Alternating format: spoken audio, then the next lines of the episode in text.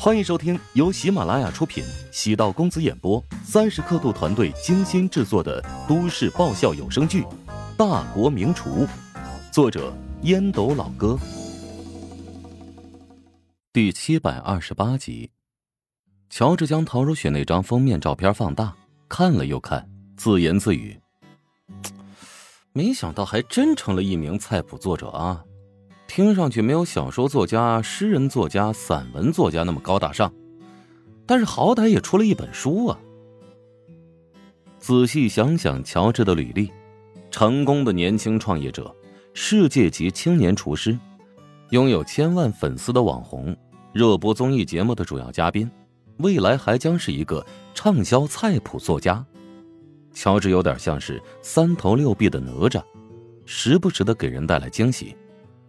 但陶如雪也知道，能取得这么多成绩，不是一蹴而就，而是通过慢慢积累。酒是陈酿香，乔治有点像老酒，喝起来辣喉咙，但回味绵长。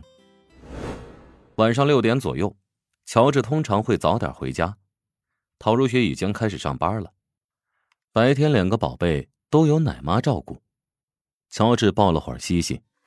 进厨房准备晚餐。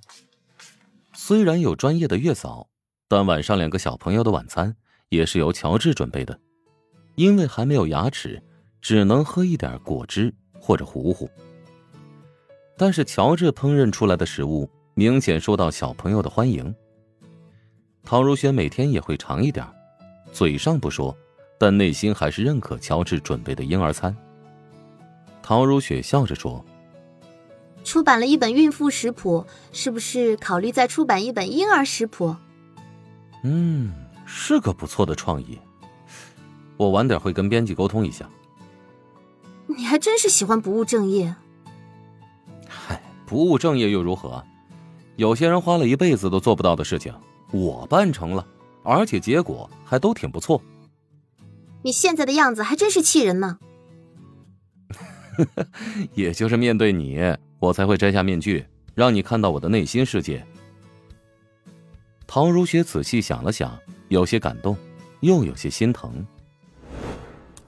哎，大事不好了，师傅，出事了！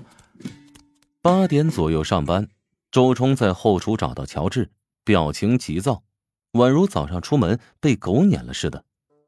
乔治风轻云淡的说：“别急，遇到事情不要慌，拿出手机拍个朋友圈。”首先呢，深呼吸啊，再吐气。你又火了？火？那不是好事吗？你的表情怎么那么难看呢？你被人骂火了，骂你的那个人超级有名，自封打假卫士田青。他骂我什么？乔治内心咯噔一下，田青的名字如雷贯耳，被他缠上的人向来很倒霉。他说：“你所有的成绩都有造假的痕迹，比如世界烹饪联赛是国际烹饪协会为了布局华夏，故意安排汉森跟你演了一场戏；又比如现在出版的孕期食谱，全部都有团队在背后运营。什么呀？而你本人只是略懂厨艺。至于那本书，请的是枪手帮你代写的。又比如你写的那几首歌，也是别人写的，而且你在很多场合也说过此事。他怀疑你没有得到授权。”周冲愤怒无比，乔治心里无语，这是不是有点过分呢？打假打到我身上来了？哎呀，果然是人红是非多呀！提防了很多人，没想到竟然凭空冒出个打假卫士。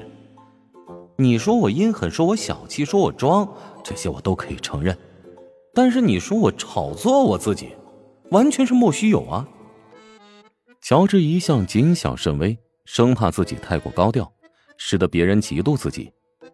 果然，人在江湖，你不犯人，别人也会碰瓷儿。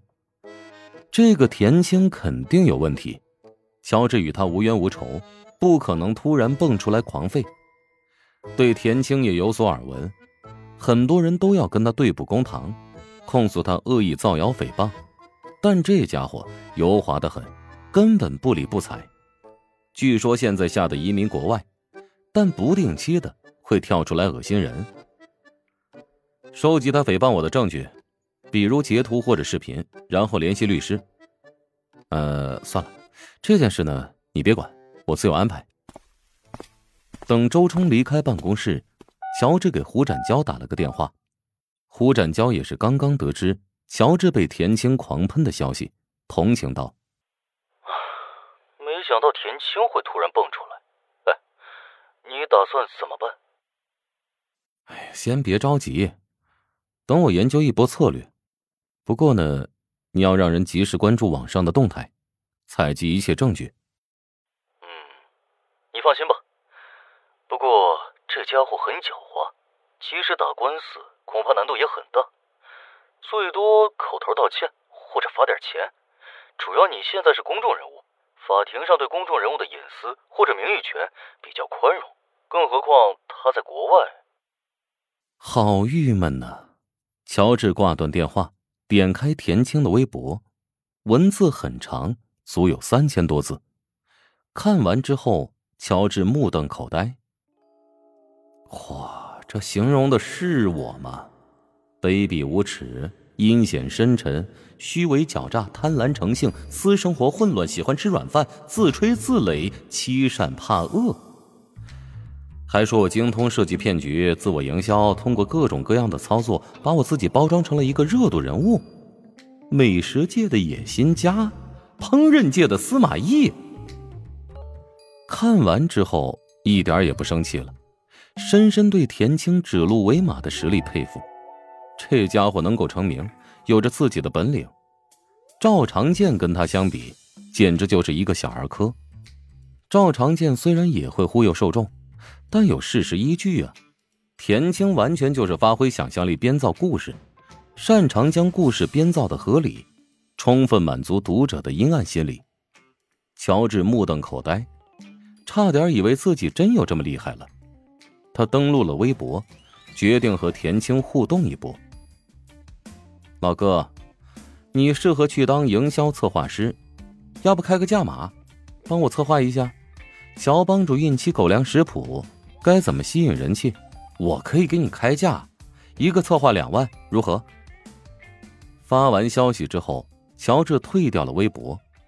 田青坐在电脑前，不停的翻着网友的评论，黑自己的人很多，但也有支持自己的人。田青选择性过滤，只看那些支持自己的观点和言论。喝了一口咖啡，突然发现有点不对劲。评论下方出现了大量带着乔帮主前缀的账号，大家的留言方式整齐划一。乔帮主赤火堂十六舵副舵主刘商报道，乔帮主紫玉堂三舵帮众，我是快枪手报道。哼，竟然找水军来黑我，还真是自不量力啊！看你能怎么办？田青冷笑，有些不屑。在他看来，这些突然出现的小号。也是证据。时间悄然流逝，田青意识到了自己的错误，他低估了乔治的影响力和粉丝群体。微博落幕之后，乔治并没有特别运营微博账号，但粉丝也有一百多万。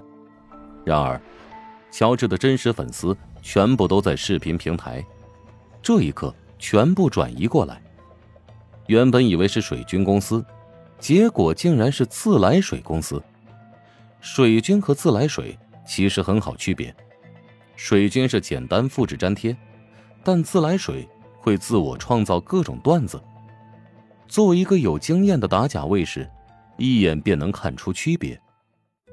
本集播讲完毕，感谢您的收听。如果喜欢本书，请订阅并关注主播。喜马拉雅铁三角将为你带来更多精彩内容。